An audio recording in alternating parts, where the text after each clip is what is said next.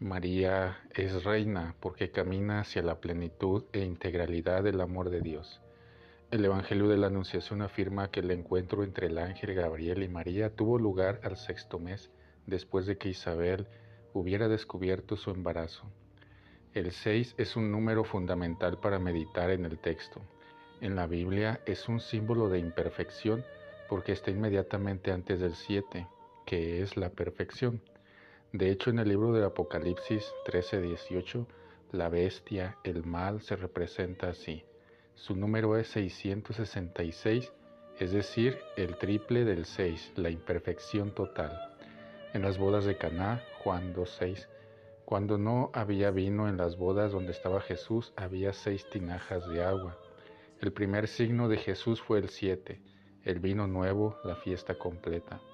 Podríamos remontarnos al Génesis donde Dios crió al ser humano en el sexto día, pero la plenitud fue en el séptimo, y así sucesivamente.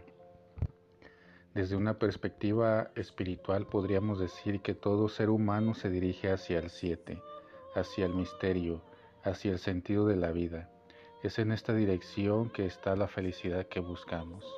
Más que un lugar estático es la voluntad de caminar de una vida que siempre se expande hacia los demás y hacia el otro.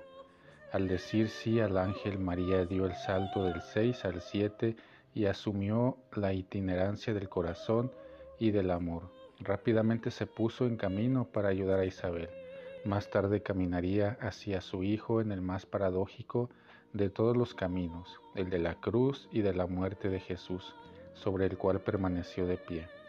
María es la reina que enseña a no detenerse nunca, a lanzarse en dirección a una vida plenamente despierta y en medio de las crucifixiones de la historia a entregarse como consoladora en el último momento.